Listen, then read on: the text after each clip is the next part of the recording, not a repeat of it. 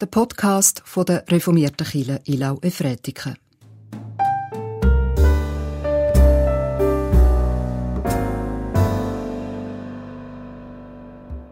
Wohl dem Volk, dessen Gott der Herr ist, dem Volk, das er zum Erbe erwählt hat. Das ist der Wochenspruch aus dem 33. Psalm. Wir feiern Gottesdienst im Namen von Gott, dem Vater, dem Sohn Jesus Christus und dem Heiligen Geist. Amen. Wir beten. Treue, ewiger Gott, du Heiliger, du Erlöser von Israel, wie dein Volk leben wir von deiner Gnade. Du bist einen weiten und einen langen Weg gegangen mit deinem Volk. Du hast uns durch dein Volk der Heilige, der Messias geschenkt. Und wir bitten dich, lass uns aufatmen in deiner Geduld, in deiner Gnade, in dieser Ruhe, die nur du kannst geben. Du weisst, was unruhig ist in uns. Du weisst, was uns belastet, welche Sehnsucht uns treiben. Öffne unsere Sinn für dein Wort. Leucht mit dem Heiligen Geist in unsere Schatten.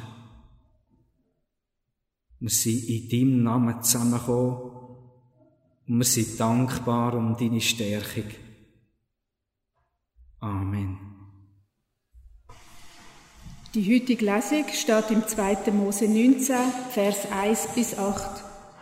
Offenbarung Gottes am Sinai.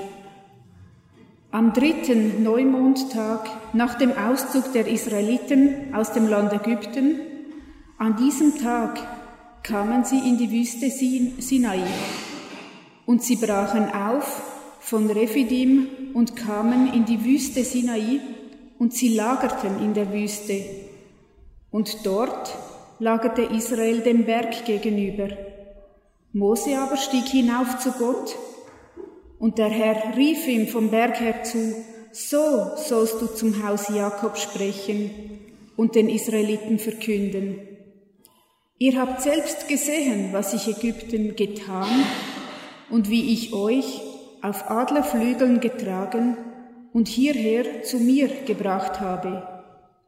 Wenn ihr nun auf meine Stimme hört und meinen Bund haltet, werdet von allen Völkern ihr mein Eigentum sein. Denn mein ist die ganze Erde, ihr aber sollt mir ein Königreich von Priestern sein und ein heiliges Volk. Das sind die Worte, die du den Israeliten sagen sollst. Und Mose kam und rief die Ältesten des Volkes und legte ihnen alle diese Worte vor, die der Herr ihm aufgetragen hatte. Da antwortete das ganze Volk einmütig und sprach, alles, was der Herr gesagt hat, wollen wir tun. Und Mose überbrachte dem Herrn die Worte des Volkes. Wir sind im zweiten Buch der Bibel. Im zweiten Buch Mose, also wirklich ziemlich am Anfang der Bibel wie man auch sagt, ein Buch Exodus. Meine liebe Großmutter, die mir ein wichtiges Vorbild ist im Glauben, sie hat am Buch Exodus gesagt. Und sie hat ja wirklich auch recht, weil es ist sehr ein exotisches Buch. Das Volk Israel ist da in Ägypten. Wir lesen von Pharaonen, von Einbalsamierungen, von Einsargen.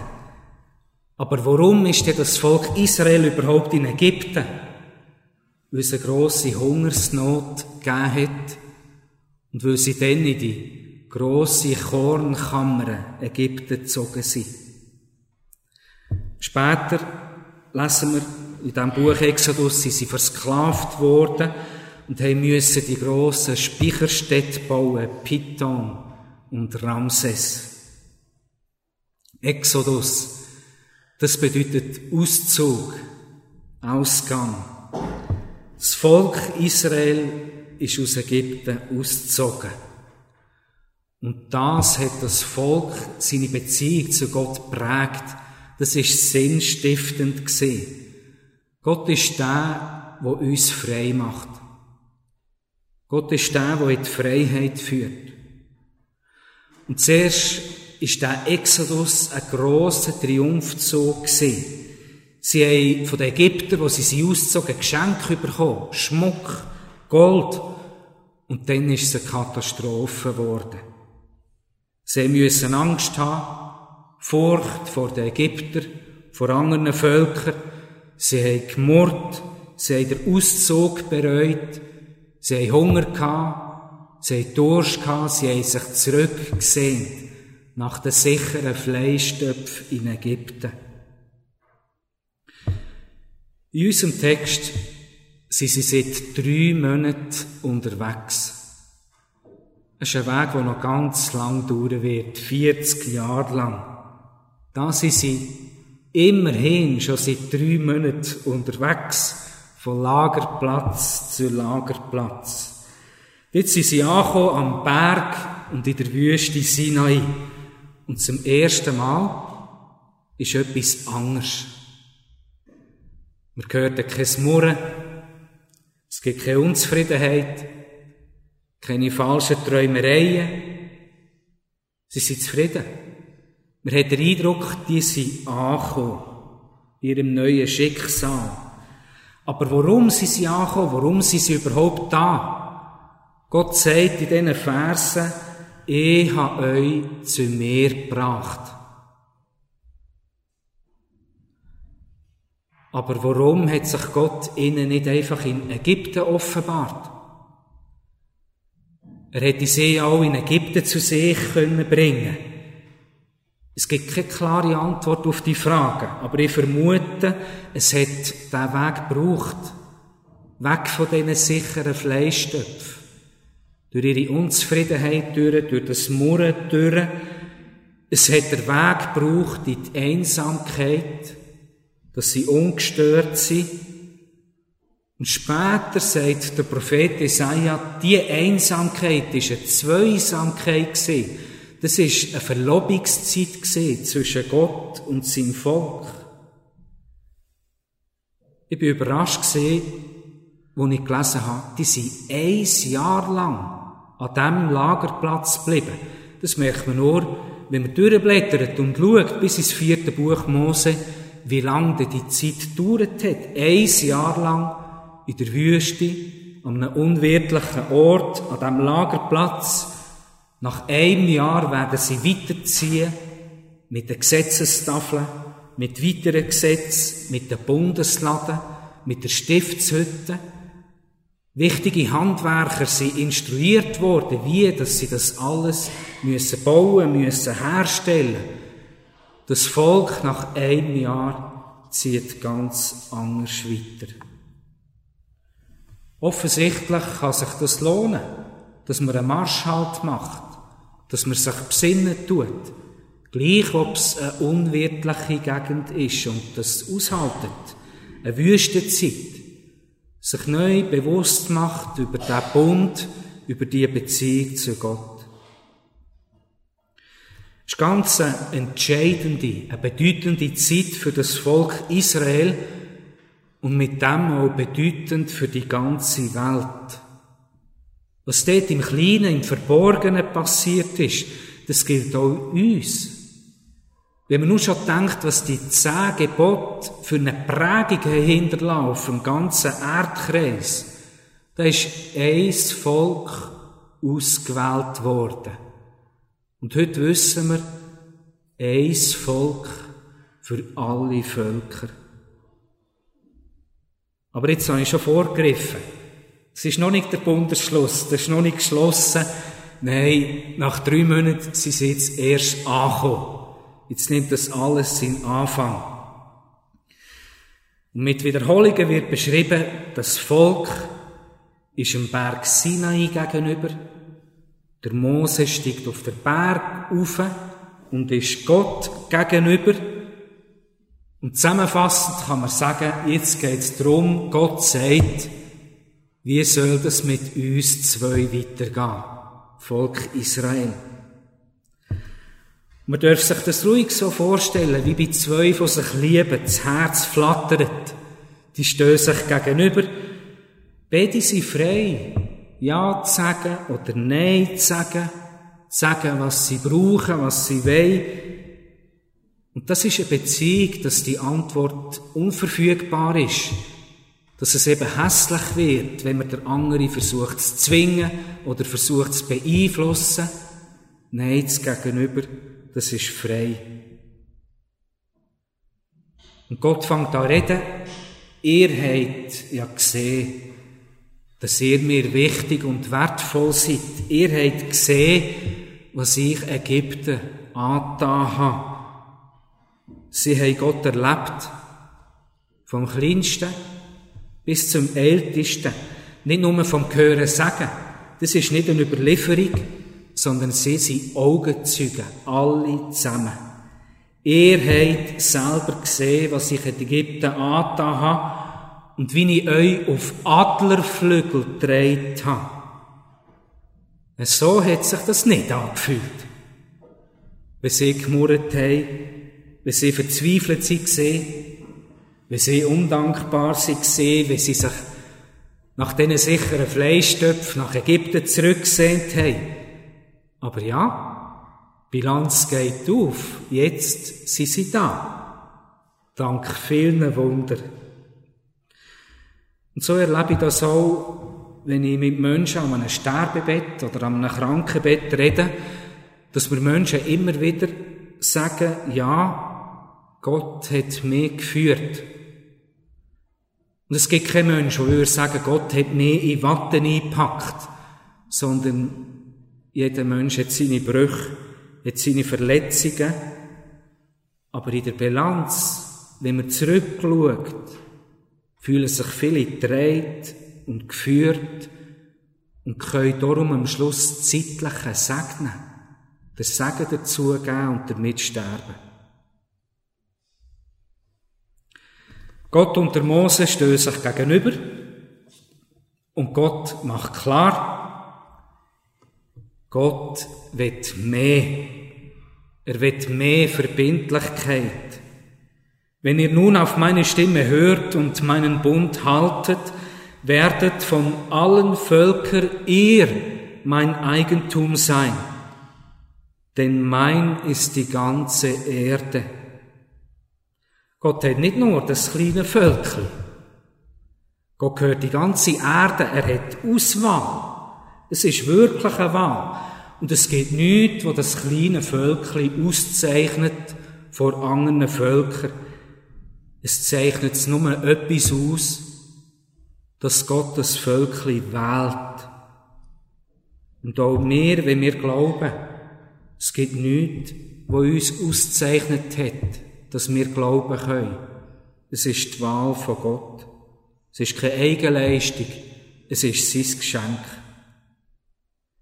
Gott sagt, dann sollt ihr mein Eigentum sein, mein Besitz.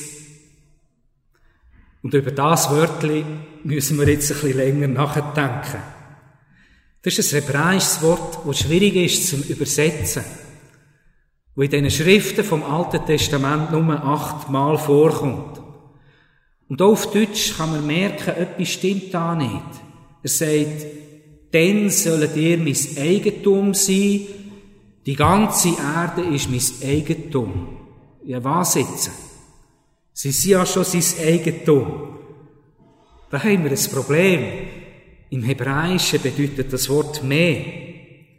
Es ist eben ein spezieller Besitz. Gemeint ist ein besonderer Besitz. Einer, wo man persönlich dazu schaut, wie ein Garten, wo man schützen will, wo man fördern wo man veredeln. Und in den jüdischen Auslegungen gibt es für das Wort Eigentum ein eigenes Bild. Sie sagen dem, Gott sagt da, ihr sollt meine Schatzkammer sein. Alle, die da dazugehören, werden zu Schätzen. Und wenn wir schauen auf die Bibel, was uns gegeben ist in den Prophetinnen und den Propheten und in all diesen Menschen, die da reden, was nicht passiert ist, dass sie wirklich, das ist eine grosse Schatzkammer. Oder ein anderes Bild für diese Beziehung. Wenn das Volk Israel ein Traubensaft ist, dann ist der Bund mit Gott, die Beziehung mit Gott, wie ein edles Eichenfass, wo jetzt der Traubensaft, das Volk drinnen kann reifen und drinnen veredelt wird. Und wenn ihr lang blättert ins Neue Testament, in Epheserbrief, wo die Haustafel steht, wo redet über Mann und Frau, dann sieht man das auch dort. Die beiden sollen sich gegenseitig einem anderen eine Schatzkammer sein. Aus dieser Beziehung, aus diesem Bund soll eine Veredelung, eine Förderung entstehen. Man tut sich gegenseitig verändern. Man tut einander gut. Und darum mit dieser Schatzkammer, mit dem speziellen Eigentum, das gilt auch für den und die, wo Gott als es Gegenüber hat. Man tut sich verändern. Gott hat nie gesagt, er tut uns in Watte einpacken. Aber immer wieder steht, er trägt uns auf Adlerflügel. Also eine ganz starke Führung mit einem deutlichen Ziel, und nur der Adler sieht, nicht der, der drauf sitzt. Und man ist der Witterung ausgesetzt. Man darf im Gegenwind innen reifen. Man darf wachsen. Man wird nicht als Ei oder als Küken transportiert, wo man nichts zumuten kann. Nein, man sitzt auf diesen starken Adlerflügeln oben. Wenn man sich an das alles haltet, dann ist man endlich nur noch glücklich. Nein, es ist eben keine Garantie. Oder das Volk Israel, das hat Gott bestätigt, einmütig, mit einer Stimme, wir wollen das. Das wollen wir. Wir sagen Ja. Und wenige Kapitel später tun sie das goldiges Kalb verehren. Oder die Haustafel im Epheserbrief. Die beschreibt nicht das, was einfach gegeben ist, sondern wo zwei müssen drum ringen, drum kämpfen.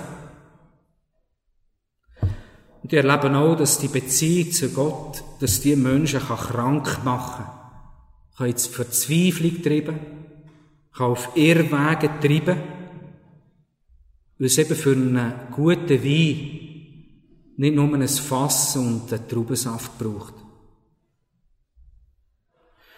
Darum dort, wo es ihrer Ehe nicht gut läuft, oder wer Mühe hat, Schwierigkeiten mit dem Glauben, die sollen sich nicht verstecken. Weisen, dass sie die, die Hilfe suchen, die sich darum bemühen, und mit dem Hilfsuchen zeigen, dass ihnen das der Wert ist. Und mit dem Hilfsuchen nicht zu lange warten. Wir sind alle Leute, die Hilfe suchen. Wir sind alle Leute, die auf dem Weg sind, die unterwegs sind.